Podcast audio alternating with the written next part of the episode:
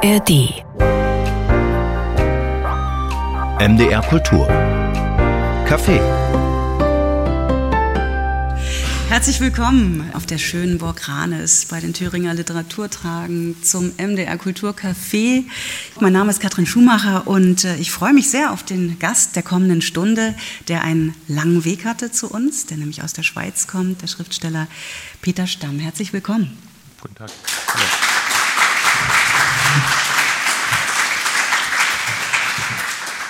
Und hat sein neues Buch dabei. Es heißt In einer dunkelblauen Stunde. Der achte Roman nach so großen Erfolgen wie kennen Sie vielleicht Agnes oder Weit über das Land, vor allem Die sanfte Gleichgültigkeit der Welt von 2018.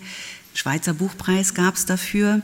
Wir werden auch in dieser Stunde so ein bisschen über Sie erfahren, so ein bisschen über Ihr Schreiben erfahren, auch in diesen neuen Roman hineinlesen, denn Peter Stamm, Sie haben uns zwei Lesestellen mitgebracht.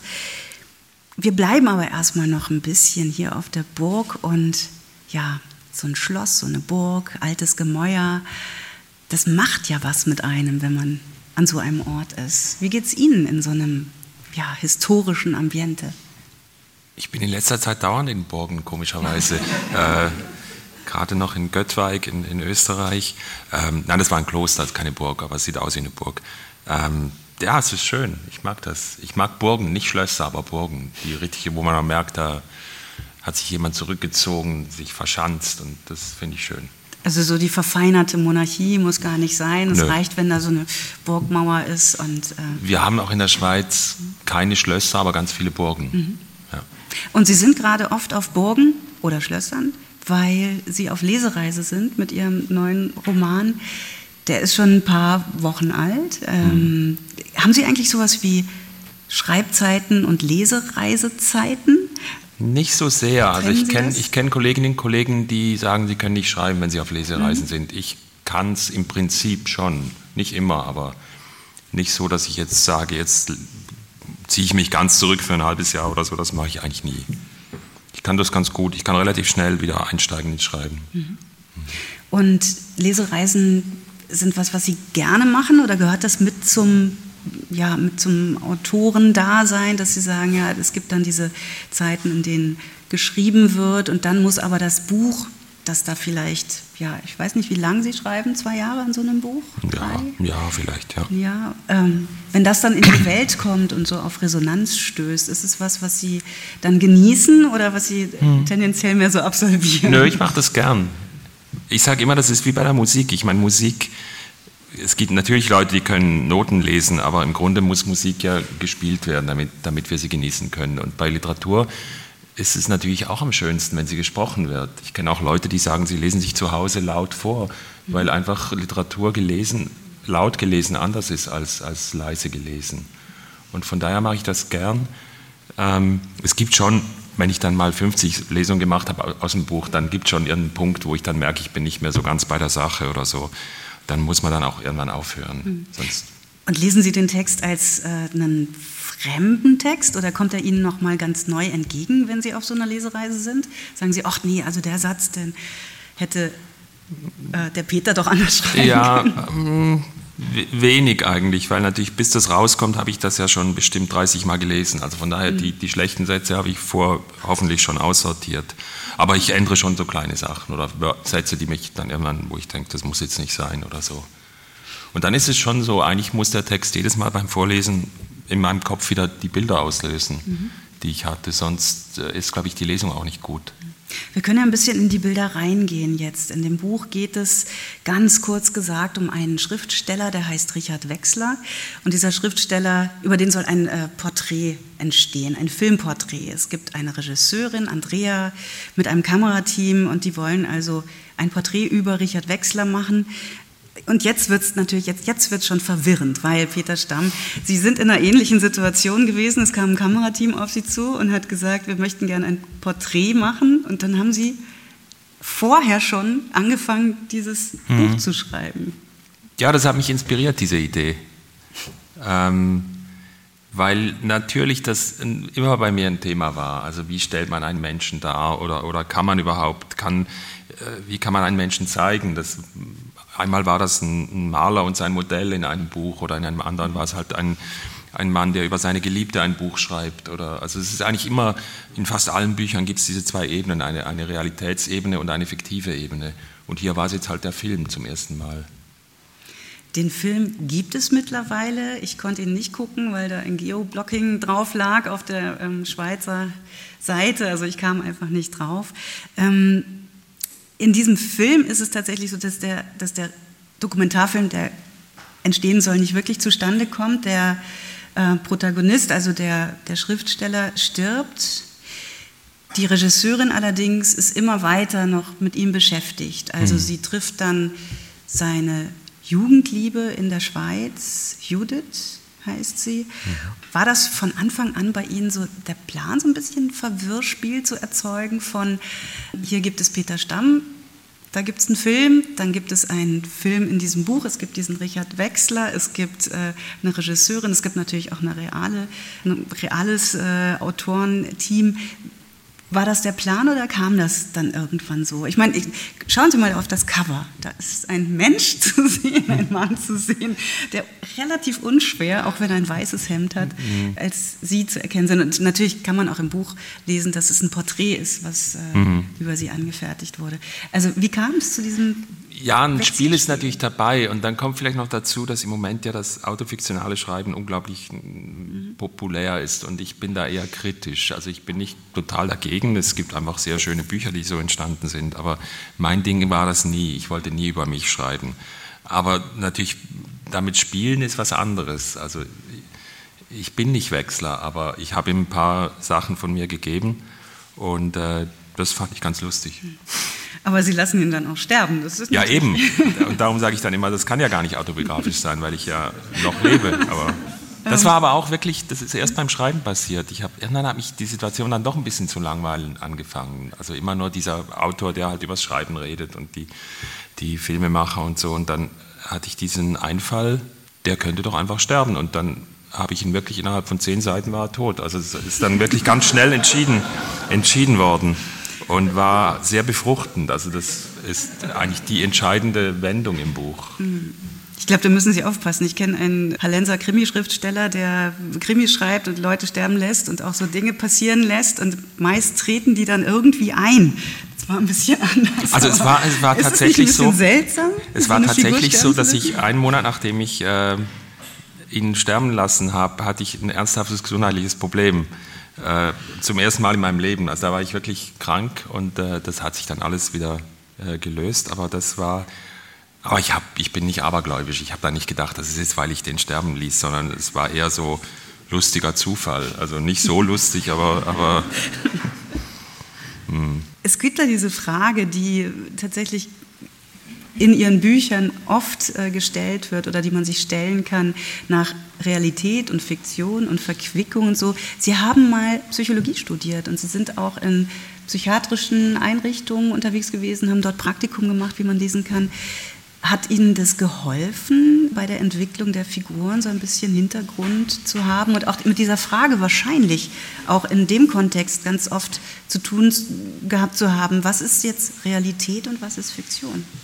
Also das Studium hat mir vielleicht nicht so viel geholfen, das hat mich ein bisschen enttäuscht, aber diese äh, äh, Arbeit in den Kliniken, das fand ich sehr spannend, weil man einfach Menschen in Extremsituationen kennenlernt und, und in Extremsituationen erkennt man ja auch was von sich selbst. Also das war so eine meiner großen Erkenntnisse. Äh, dass die uns natürlich viel näher sind als, also ich habe, vorher hat man immer so dieses Bild, das sind alles Verrückte, die rumschreien und so und dann immer merkt man, die sind genauso wie wir, nur so ein bisschen halt oft aus, aus der Balance oder so. Ich kann eigentlich alles nachvollziehen, ich kann Depression nachvollziehen oder eine, eine Psychose oder das ist alles nicht fremd. Mhm. Nur bin ich so weit ausgeglichen, dass, ich das, dass das eben nicht ausbricht und, und bei Leuten in der Klinik ist es dann halt oft ausgebrochen.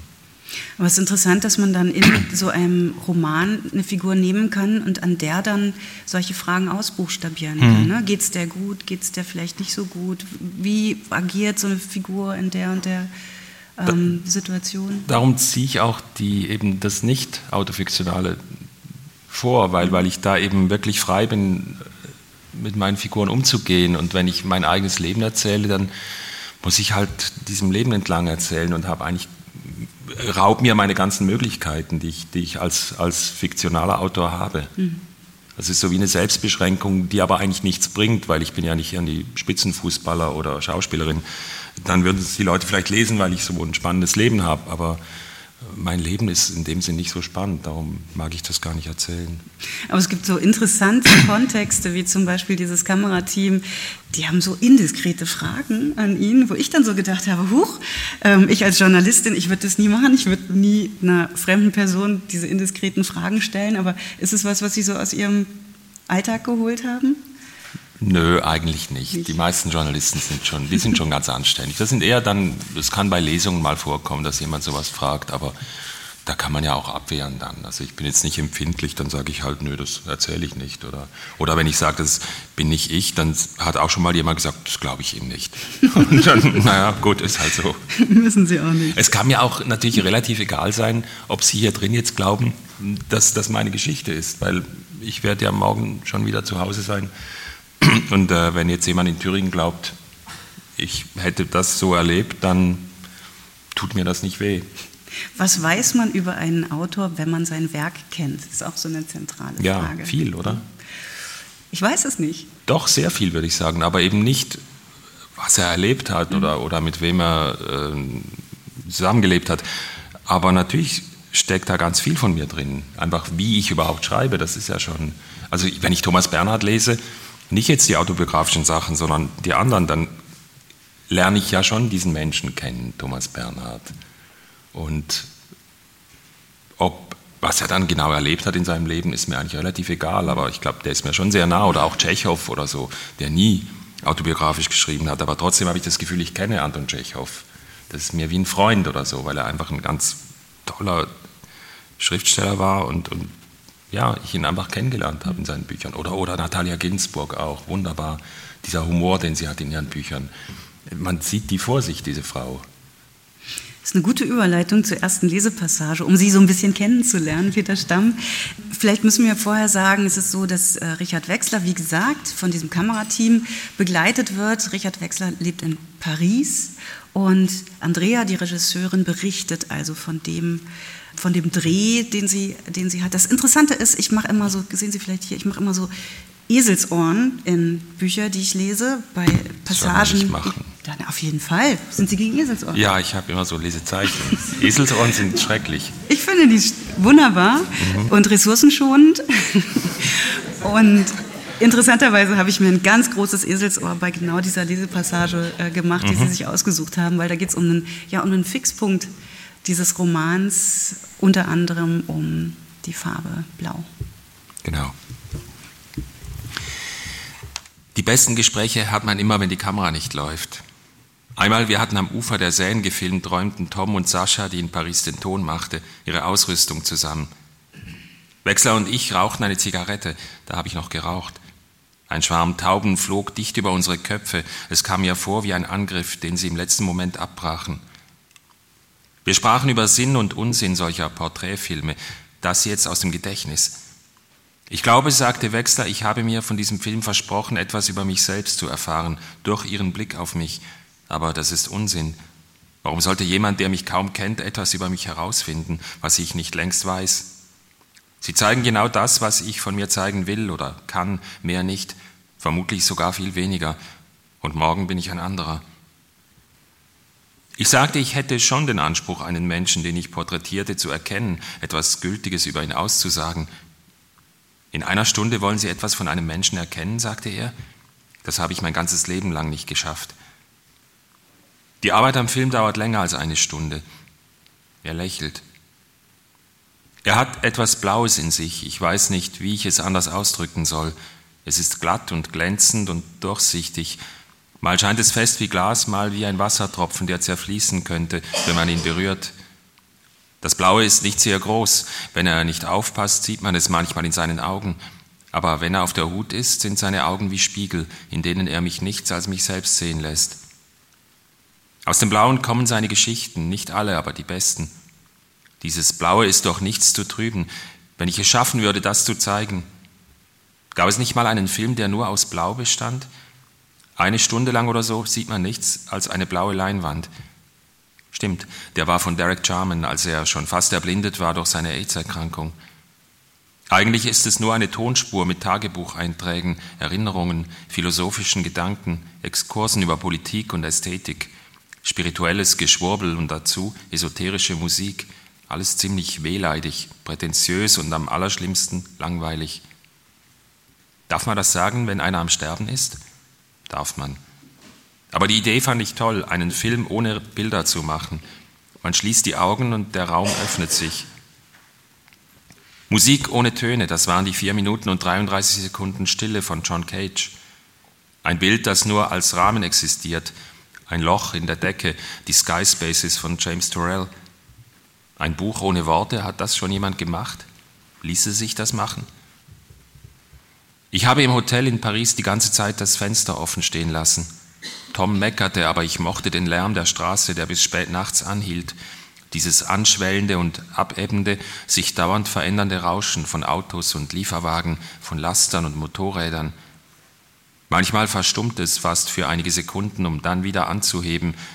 Eine Hupe ist zu hören, nicht aggressiv, eher wie ein Zuruf, das Quietschen einer Bremse, Stimmen, ein Lachen. Ich stehe nackt am Hotelfenster, die Stadt wird aus mir geboren. Eine Sirene, die näher kommt und sich dann wieder entfernt. Hinter jeder dieser Sirenen steckt eine spannendere Geschichte als in all meinen Büchern zusammen, sagt Wechsler. Vor dem Hotel stehen Platanen. Durch das Laub hindurch kann ich den Fluss sehen. Mein roter Koffer liegt auf dem Bett. Ich packe meine Sachen, gehe hin und her. Wechsler schaut mir zu, lächelt. Er spielt mit einem Kugelschreiber, nimmt einen Schluck Wasser, räuspert sich. Ja, will er etwas sagen? Was macht er überhaupt hier? Ich ziehe frische Sachen an, raffe die schmutzige Wäsche zusammen, hole die Toilettentasche aus dem Bad, Bücher, all das Papier, das so eine Produktion mit sich bringt, die Festplatten, ein paar Dinge, die ich gekauft habe, ein Parfum, L'Air Bleu von Guerlain. Ich benutze nie Parfum, ich habe es nur wegen des Namens gekauft. In einer blauen, dunkelblauen Stunde, und wenn sie ging, weiß keiner, ob sie war. Wechsler drückt die Zigarette aus, macht ein paar Schritte zum nächsten Mülleimer. Ich folge ihm, werfe auch meine Kippe weg. Ich hätte Lust, mit ihm etwas trinken zu gehen. Er scheint nachzudenken, zögert. Tom und Sascha haben ihre Sachen endlich zusammengepackt und kommen auf uns zu, sind vielleicht noch 100 Meter entfernt.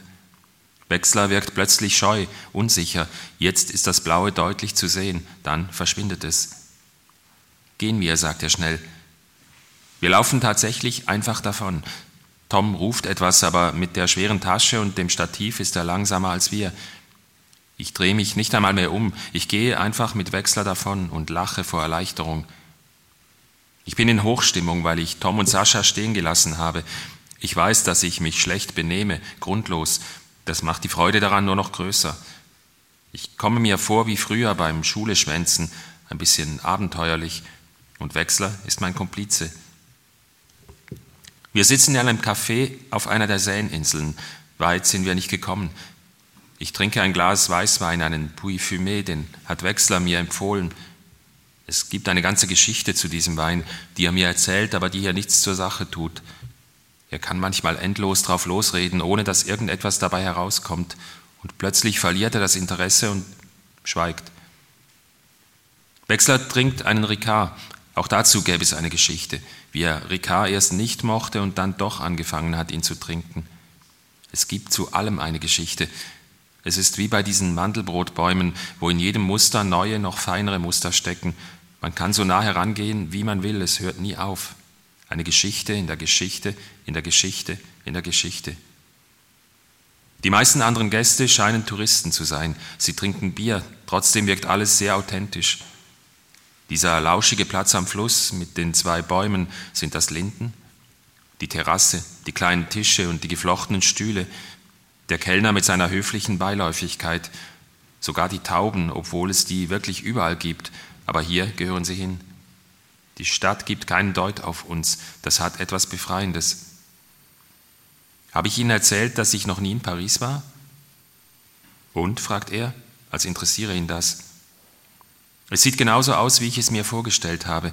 Es kommt mir vor, als würde ich schon alles kennen. Die Stadt sieht nicht überall so aus wie hier. Später sagt Wechsler, ich bin immer weggegangen. Das war meine Lösung in jeder unangenehmen oder schwierigen Situation. Weggehen. Solange man in Bewegung bleibt, kann einem nicht viel passieren. Aber Sie leben seit 30 Jahren hier, sage ich. Seit 33 Jahren, nicht wahr? Er antwortet nicht. Später. Ich habe nie wirklich glauben können, dass eine Frau mich liebt, dass ich es wert bin, geliebt zu werden. Würde er das sagen? Zu jemandem, den er kaum kennt? Oder gerade zu jemandem, den er kaum kennt?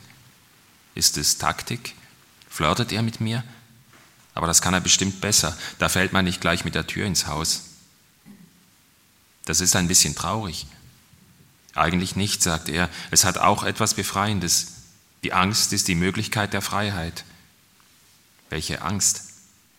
Vor der Einsamkeit. So etwas würden Sie mir nie in die Kamera sagen. Natürlich nicht.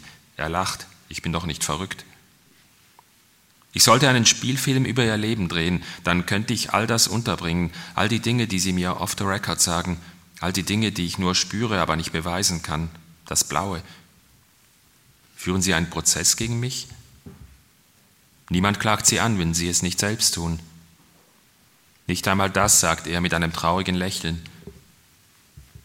Thomas hat eine Theorie über ihr Verhältnis zu den Frauen. Zweifellos, sagt Wechsler, aber Sie glauben nicht an diesen Unsinn, nicht wahr? Die Frauen. Wer sind die Frauen? Gibt es die überhaupt, die Frauen? Außerdem sind Filme nicht dazu da, Theorien zu transportieren. Wozu sind sie denn da? Da ist Schweigen viel wirkungsvoller, als irgendeinen Quatsch zu sagen.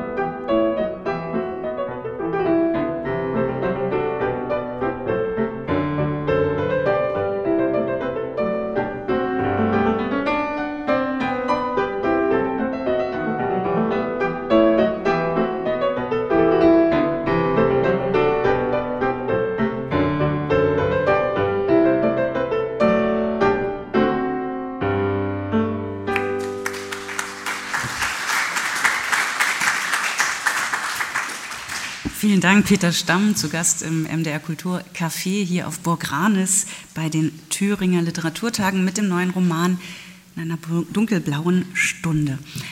Ich finde, es ist ein schwieriges Thema, Film und Literatur. Also man hat bei einem Film die bewegten Bilder, bei der Literatur die inneren Bilder gewissermaßen. Eigentlich passt das gar nicht zusammen, oder was denken Sie? Hm. Ja, ja, ich meine, es sind beides erzählende Medien und ich glaube, man kann auch voneinander lernen gegenseitig, aber es ist natürlich schon was ganz anderes. Ja. Ich habe das die Literatur immer vorgezogen, aber ich habe mich schon auch immer für Filme interessiert.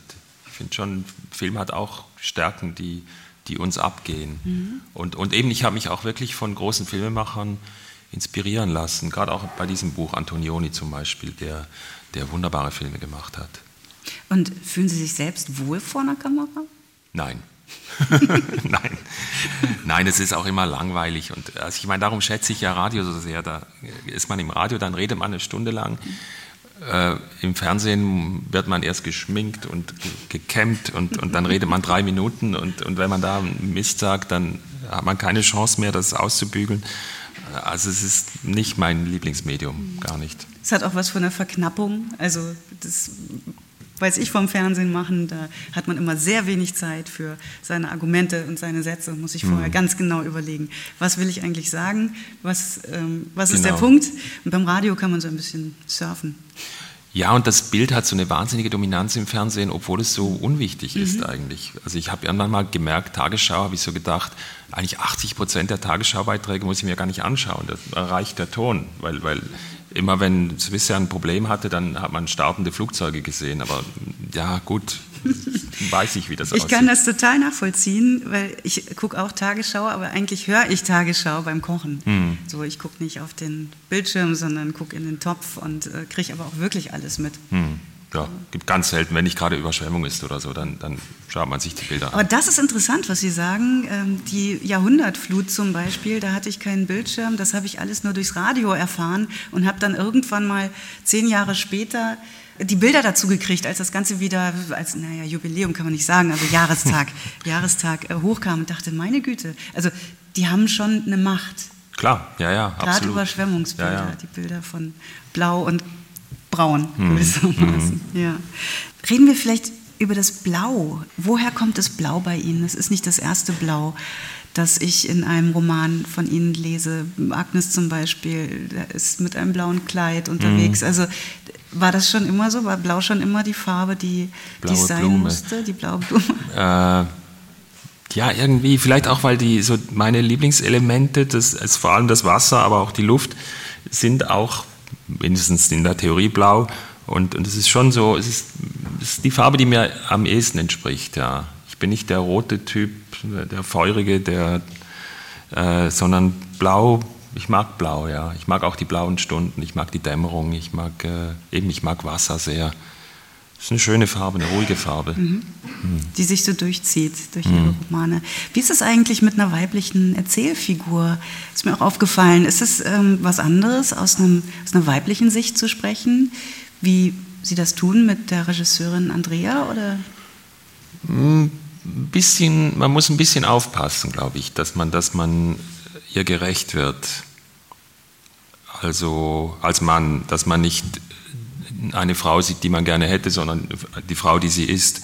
Aber ansonsten ist es nicht so verschieden.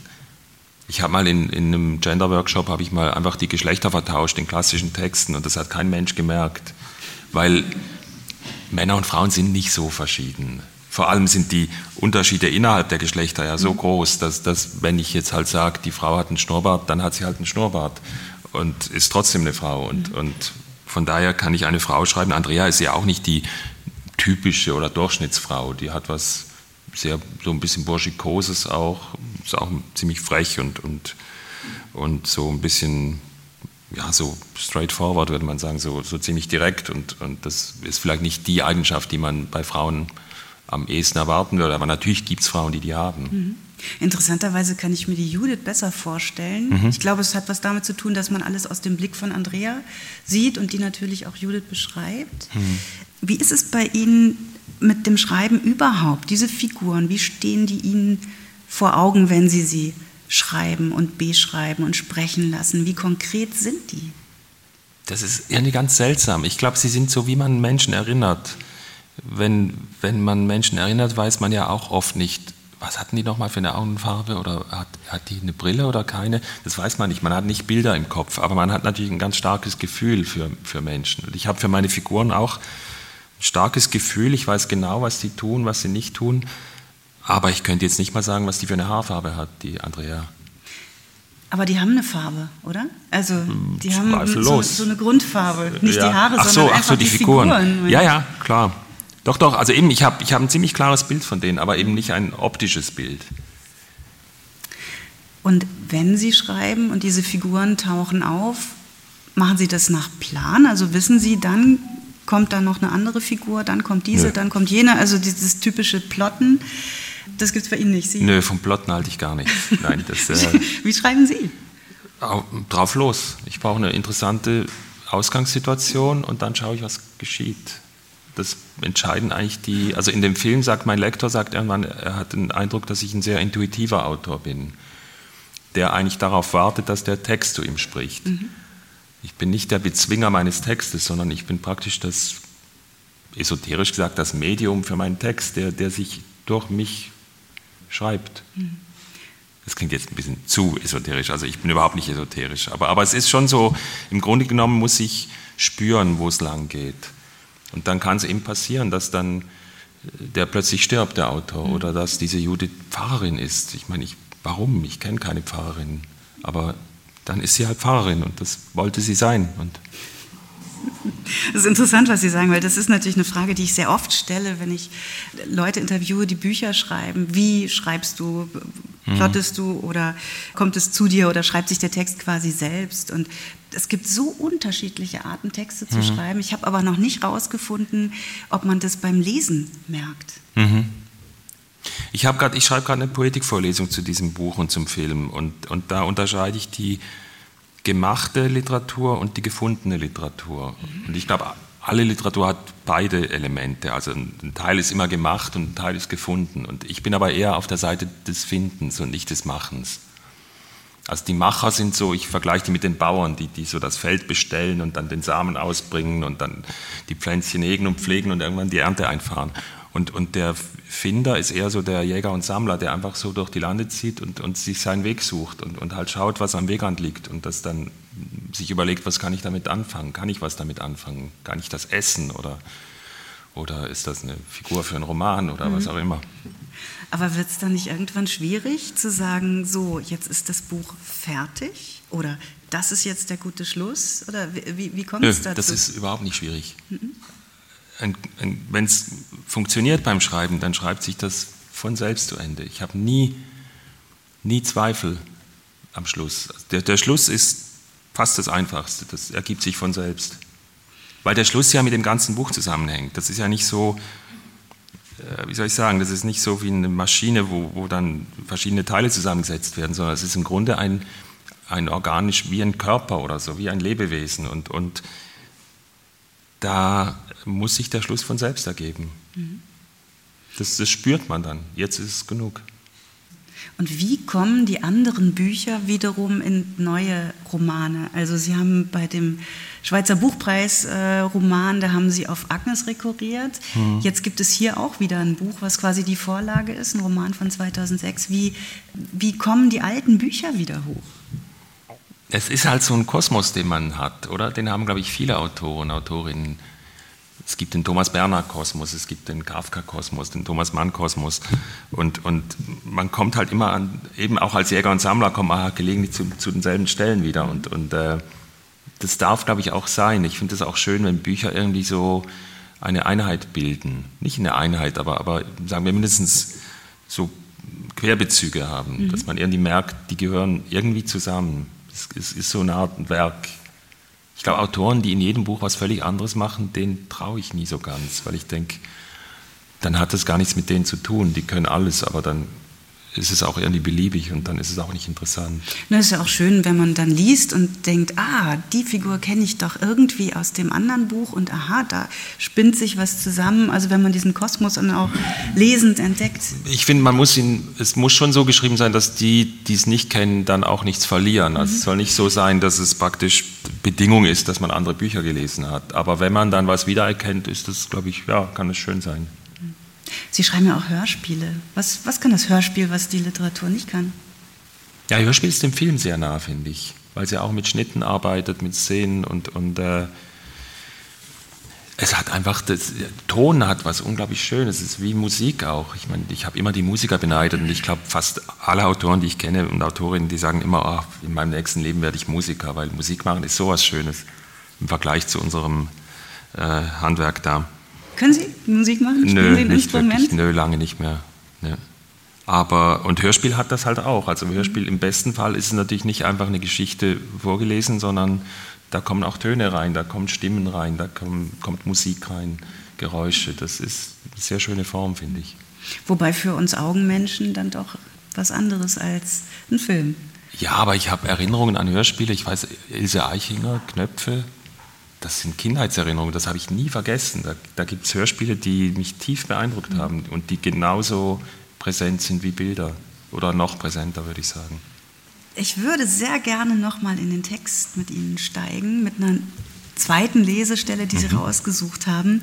Und wir springen so ein bisschen vor. Also Richard Wechsler ist, wir haben es ja gehört, äh, leider schon aus dem Leben geschieden, aber diese beiden Frauen, die werden, Andrea und Judith, immer mehr zum, zum warmen Kern des Romans. Die gehen in eine, gehen eine Beziehung ein, eine Freundschaft ein. Wir verraten überhaupt nicht, äh, wo das hinführt. Am Ende gibt es schon sowas wie eine Entscheidung, würde ich sagen. Aber das, was Sie jetzt machen, in der nächsten Stelle ist mal was ganz Interessantes, denn Sie gucken sich die Wohnung des Verstorbenen an, dieses Richard Wechsler, mit dem Sie ja beide irgendwie eine sehr intensive Beziehung hatten. Genau, und Judith will da vermutlich ihre Briefe verschwinden lassen oder was auch immer. Die will da einfach nochmal hin, in das Haus in, in Paris. Am Anfang flüstern wir, als hätten wir Angst, ertappt zu werden. Aber wer sollte uns schon hören? Wer sollte kommen? Die Erbschaftsgeschichte ziehe sich hin, hat Richards Schwester Judith erzählt. Es sei ein Papierkrieg, obwohl eigentlich alles klar sei. Zum Glück habe ihr Bruder ein Testament gemacht. Ein guter Teil seines Vermögens werde für die Erbschaftssteuer draufgehen und dass sie bei Gelegenheit nach Paris müssten, um das Haus zu räumen. Die ganzen Akten würden wohl ins Literaturarchiv nach Bern gehen. Da sei man noch in Verhandlung. Der Rest in den Müll. Das Haus muss man sich etwa so vorstellen wie jenes in Die Toten von John Huston. Schon wieder dieser Film, der muss mich beeindruckt haben. Dabei ist es viele, viele Jahre her, dass ich ihn gesehen habe. Eine Abendgesellschaft an Epiphanias bei zwei alten Schwestern, die jedes Jahr an diesem Tag ihre Familie und Freunde einladen. Sie reden über Politik, über Religion, über Irland und die Briten.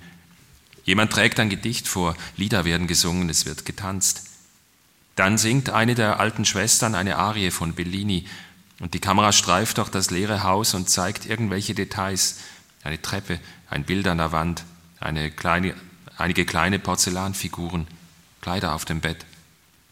Und von unten im Haus hört man immer noch die brüchige Stimme der alten Frau am Ende ihres Lebens, die über eine junge Frau singt, die sich für ihre Hochzeit rüstet. Die Stimme klingt wie ein Echo aus dem Jenseits. Möge ihr Leben voller Sonnenschein und Liebe sein.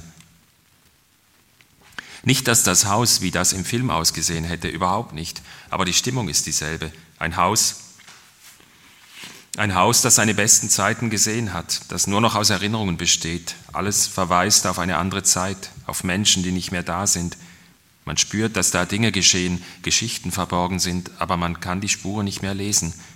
Ja, so ungefähr fühlt sich das an. Das Wohnzimmer, von dem ein Fenster und eine Glastür auf die Terrasse gehen, ist der bei weitem größte Raum. An einer Wand steht ein durchgesessenes Ledersofa, in der Mitte ein großer alter Tisch und ein paar Stühle aus dunklem Holz und überall Bücherregale, Literatur nach Autorennamen geordnet, viele Taschenbücher, kaum Neues dabei. Papiere auf dem Tisch, auf dem Boden, ein paar Bilder an den Wänden, nichts Bemerkenswertes, die hängen da bestimmt auch schon seit 100 Jahren. Ein schmaler Gang führt um zwei Seiten des Raumes herum und in das Bad, in zwei Schlafzimmer und in die Küche. Der Kühlschrank läuft, aber er ist leer bis auf ein paar haltbare Lebensmittel. Eine Flasche Weißwein, Mineralwasser, Oliven, Kapern, ein halbvolles Glas Sambal Ölek. Ich möchte wissen, wie viel Sambal Ölek in Kühlschränken rund um den Globus vergammelt. Hat jemals jemand ein Glas Sambal Ölek aufgebraucht?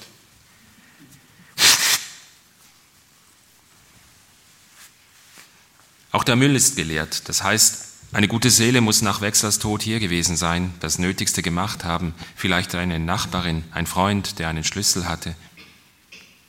Es ist klar, dass Judith Richards Zimmer nimmt, ob sie die Bettwäsche wechselt.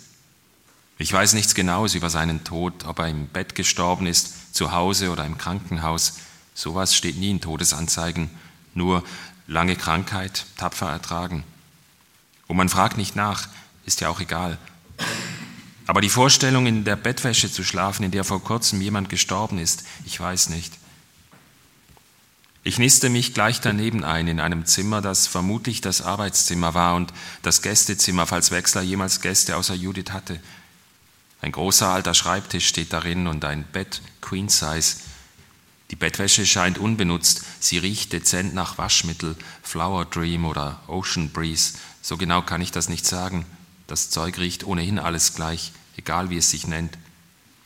Und auch hier Wandregale, eins mit Büchern und Zeitschriften, eins voller Archivschachteln, akribisch beschriftete Pappkartons, einige mit den Titeln von Wechslers Büchern, andere mit Korrespondenz, Reiseunterlagen, journalistische Arbeiten, frühe Texte. Das ist dann wohl das Zeug fürs Literaturarchiv, wo ein gelangweilter junger Germanist oder eine schlecht bezahlte Germanistin es durchsehen und klassifizieren wird für die Ewigkeit oder das, was man darunter versteht. Es ist zehn, als wir fertig sind mit dem Abwasch. Mein Sugo hat Judith geschmeckt, aber viel gegessen hat sie nicht. Die Reste können wir morgen aufwärmen. Judith ist müde und will ins Bett. Ich lese noch ein bisschen. Geh du nur zuerst ins Bad. Als ich eine halbe Stunde später duschen gehe, höre ich durch die geschlossene Tür, dass sie weint. Ich bleibe stehen, zögere, ob ich anklopfen soll, versuchen sie zu trösten. Aber was könnte ich schon sagen? Nicht so schlimm? Natürlich ist es schlimm für sie, und es muss doppelt schlimm gewesen sein, dass sie es beim Begräbnis nicht zeigen durfte. Sie musste die Pfarrerin spielen, die den Angehörigen Zuspruch spendet, die tröstet, das Leben in Bezug zur Ewigkeit setzt. Dabei ist es für sie vielleicht der größte Verlust. Als ich vom Duschen zurückkomme, ist nichts mehr zu hören.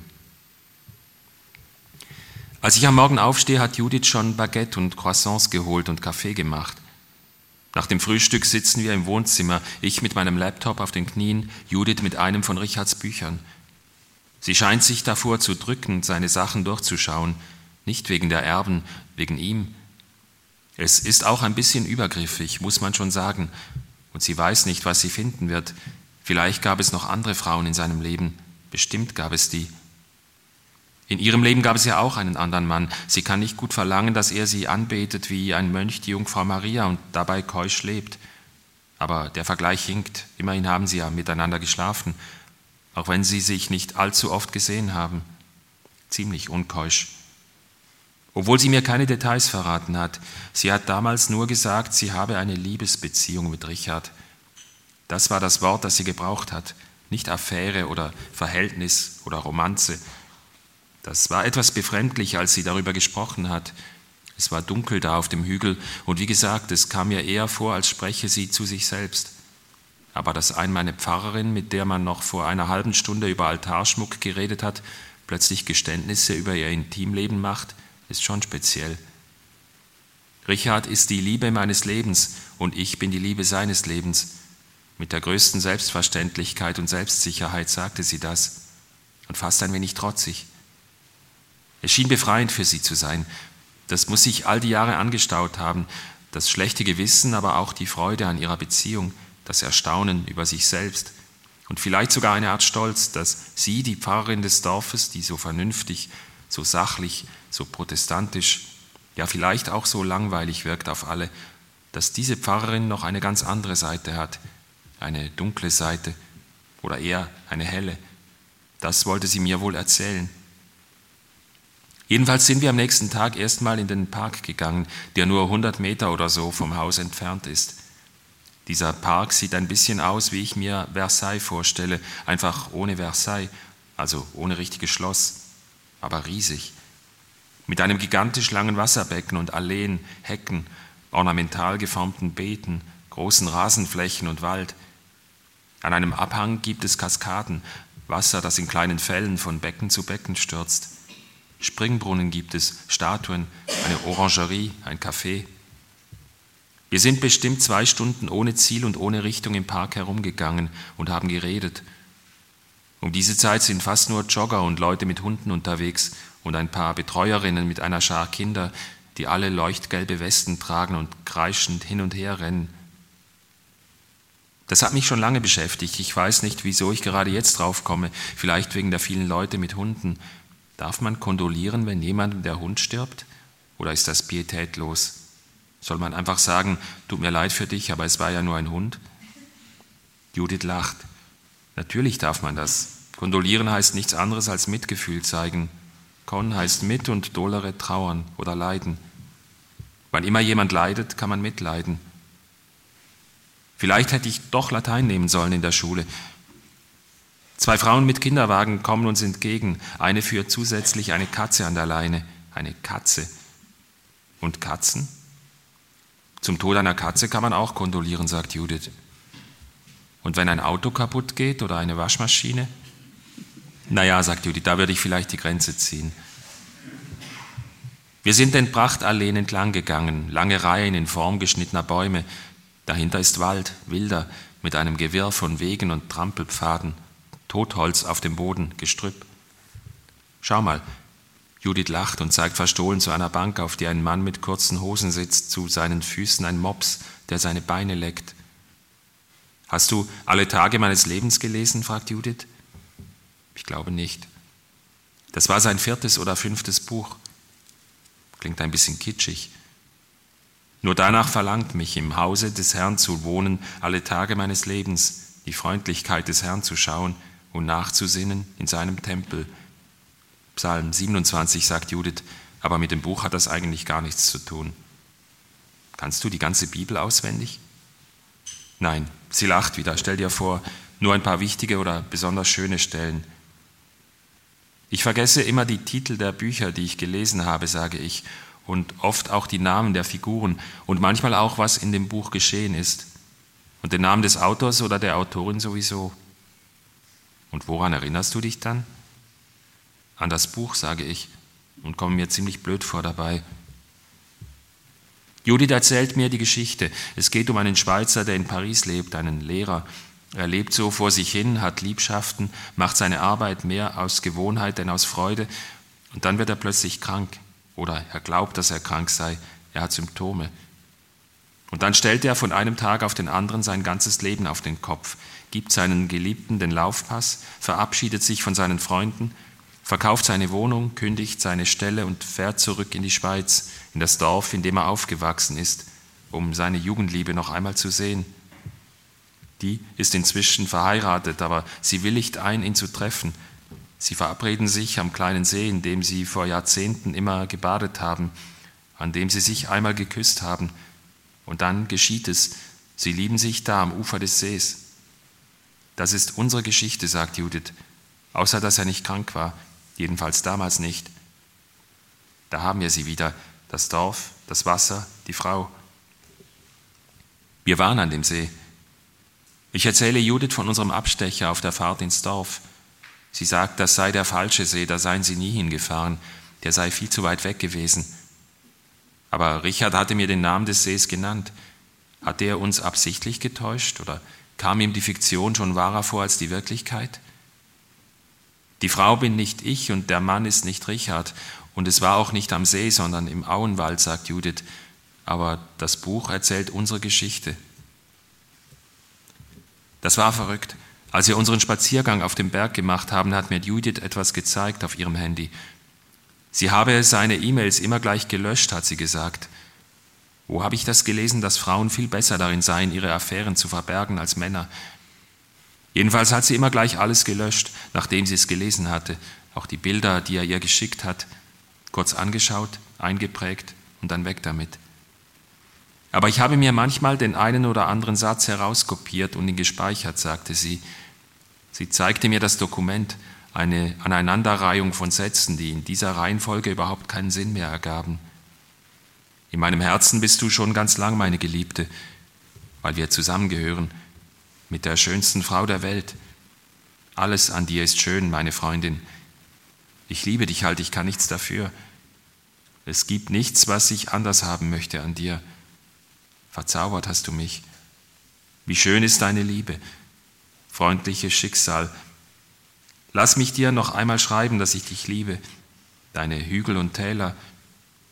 Ich glaube, du warst von Anfang an bereit dazu, vielleicht ohne es zu wissen. Wir gehören zusammen. Seltsam, ein bisschen verrückt, aber auch schön. Das Haus ist dunkel, aber die Tür ist nicht abgeschlossen. Ich gehe hinein, mache Licht und lösche es gleich wieder. Ich schaue ins Büro, das im Dämmerlicht liegt. Nichts darin scheint sich verändert zu haben. Judith liegt auf dem Bett in Richards Schlafzimmer. Sie schläft. Sie liegt auf dem Rücken wie eine Tote und sieht sehr schön aus, so entspannt, wie ich sie noch nie gesehen habe. Vielleicht träumt sie von Richard, von ihren Treffen in Paris. Ich betrachte ihren Körper, stelle mir vor, wie sie und Richard sich lieben, sehr nah zusammen und zugleich sehr weit voneinander entfernt. Ich bin Richard. Ich schaue Judith an. Ich sehe das junge Mädchen, das sie einmal gewesen ist. Das Mädchen, das ich geliebt habe. Judith. Ich spreche ihren Namen aus, ohne jede Emotion. Judith. Bei einem unserer Telefonate hat Wechsler mir erzählt, wie sie sich kennengelernt hatten.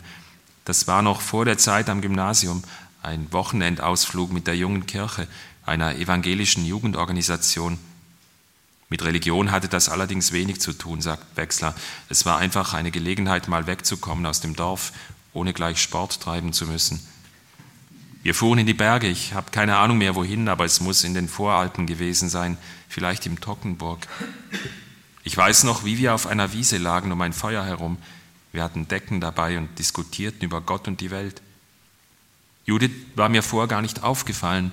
Sie war eher still, nicht scheu, aber zurückhaltend. Vielleicht, weil sie die Tochter des Pfarrers war.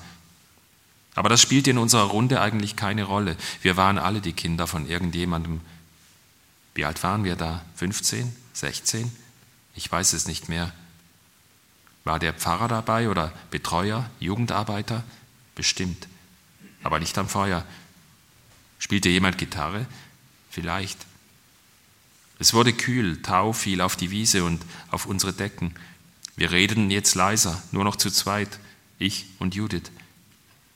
Ist Ihnen einmal aufgefallen, wie sich die Akustik verändert, wenn die Sonne untergeht? Die Atmosphäre scheint transparenter zu werden und durchlässiger. Der Raum scheint sich zu öffnen, der Weltraum. Wir sprachen über unsere Zukunftspläne. Wollte Judith da schon Theologie studieren? Wollte ich schon schreiben? Ich war Atheist, ich war in dem Alter, in dem man alles weiß und nichts versteht. So fing es an. Wie es weiterging, hatte mir Judith erzählt.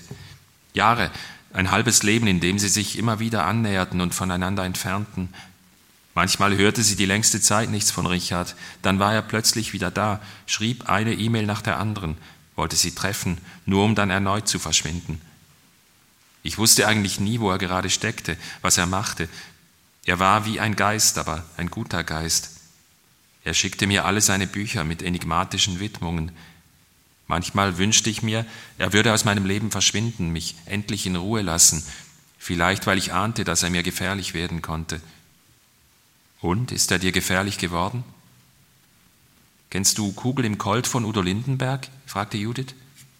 Lebt er noch? Das hat Richard einmal für mich aufgenommen, auf Kassette. Kanntest du noch Tonbandkassetten? Ich glaube, da habe ich überhaupt erst begriffen, dass er in mich verliebt war. Geahnt hatte ich es wohl schon lange, aber da habe ich es begriffen, was es bedeutete, was es für mich bedeutete. Ich bin die Kugel in deinem Colt, schieß mich voll in dein Herz rein oder schieß mich weit aus deinem Leben raus. Ich muss jetzt wissen, was los ist.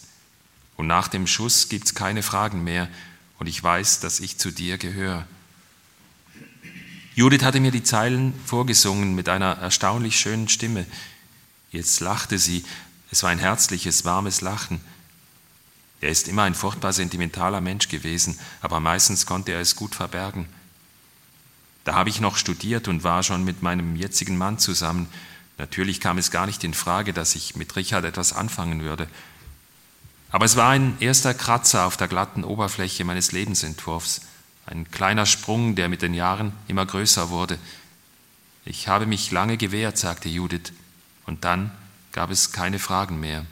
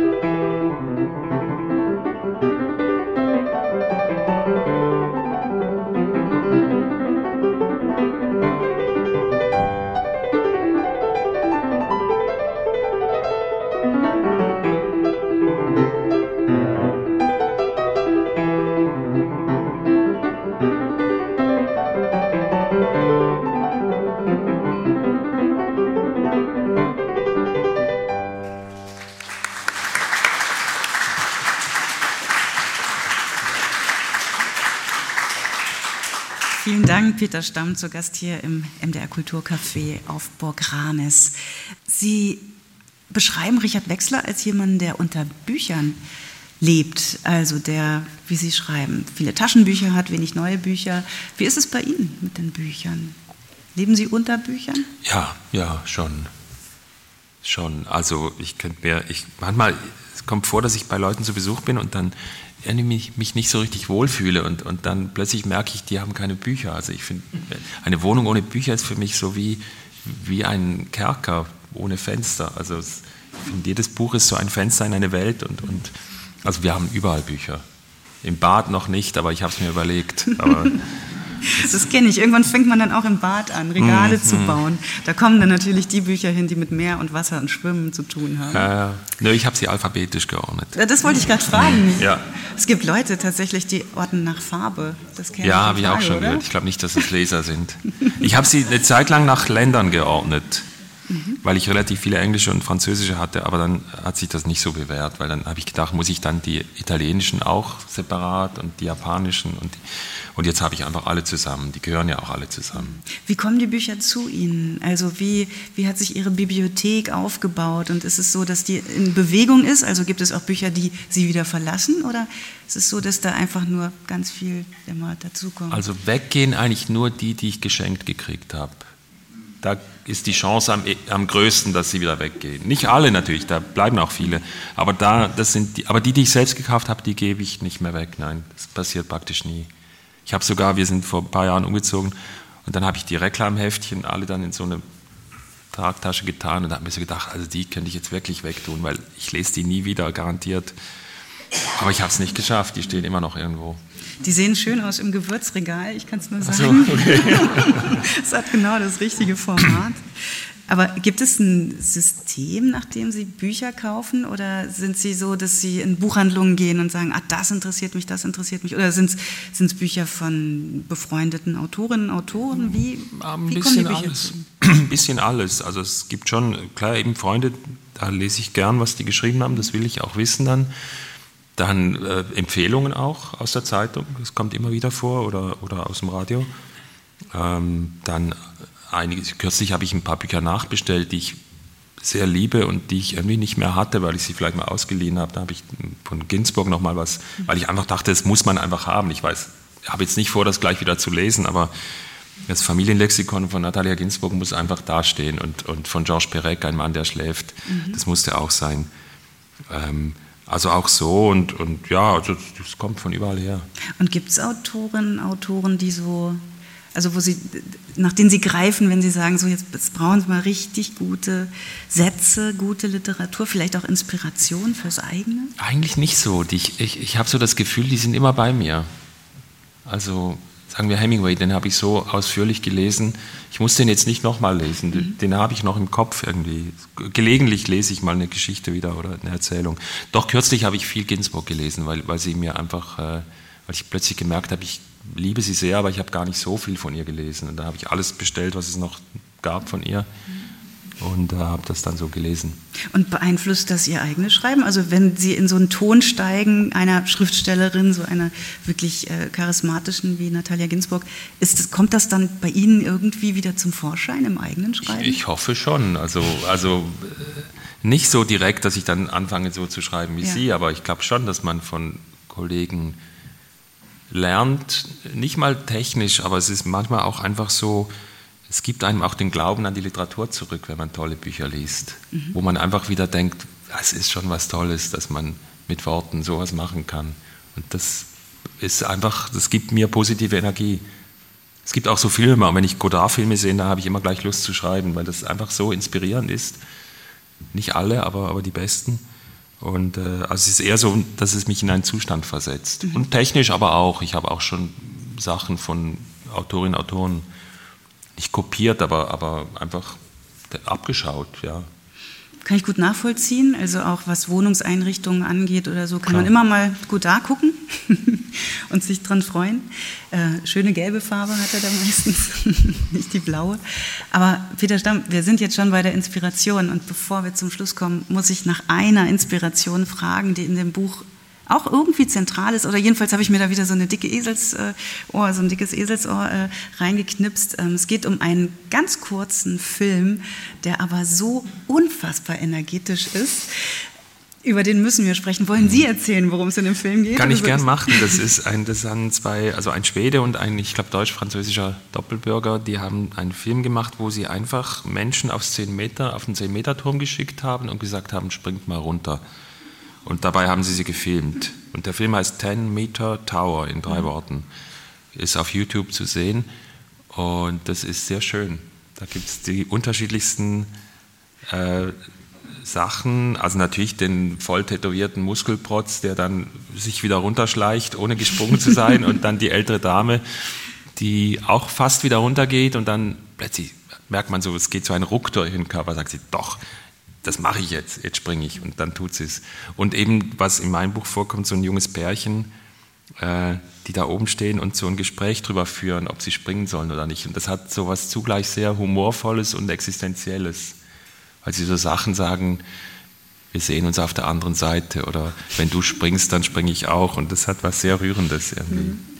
So Frieda springt. Ich kann es Ihnen sagen, ich habe diesen Film vor, einige, ach, vor einigen Jahren zum ersten Mal gesehen und war wirklich, ich war gebannt. Es sind gut 16 Minuten, die aber, es ist wirklich nur so was Kleines. Man stellt Leute vor die Wahl, springen oder springen nicht vor so einem 10, von so einem 10-Meter-Turm. Aber es hat so eine Wahnsinnsenergie, dass man da wirklich da sitzt und mit diesen Leuten anfängt zu sprechen. Nun spring doch oder, oh nee, lass es lieber. So, so sitze ich davor. Es ist ja auch lustig, der, der Junge hat unendlich lange, bis er dann endlich springt und das Mädchen macht dann einfach so eins, zwei, drei und runter. Also das war auch wieder mal so typisch Mann, Frau. Also man, man lernt wirklich was über die Menschen. Sie sind noch nicht gesprungen, oder? Nö. Vom Nö. Zehner? Ich, ich habe es mir überlegt beim Schreiben des Buches, muss ich, soll ich jetzt, ich habe schon die Liste rausgesucht, wo gibt es 10 Meter Türme bei uns. Und dann habe ich doch es nicht gemacht. Sie haben geschrieben, Peter Stamm. Genau. Der Sommer ist da mit allen Möglichkeiten, mit 10-Meter-Turm, mit äh, in der Sonne sein, mit vielleicht nach Paris fahren, aber vor allem auch mit Lesen. Und da sei dieses Buch sehr empfohlen. In einer dunkelblauen Stunde im S. Fischer Verlag erschienen. Peter Stamm, ich danke Ihnen sehr für dieses Gespräch und ich danke Ihnen sehr für dieses Buch. Dankeschön.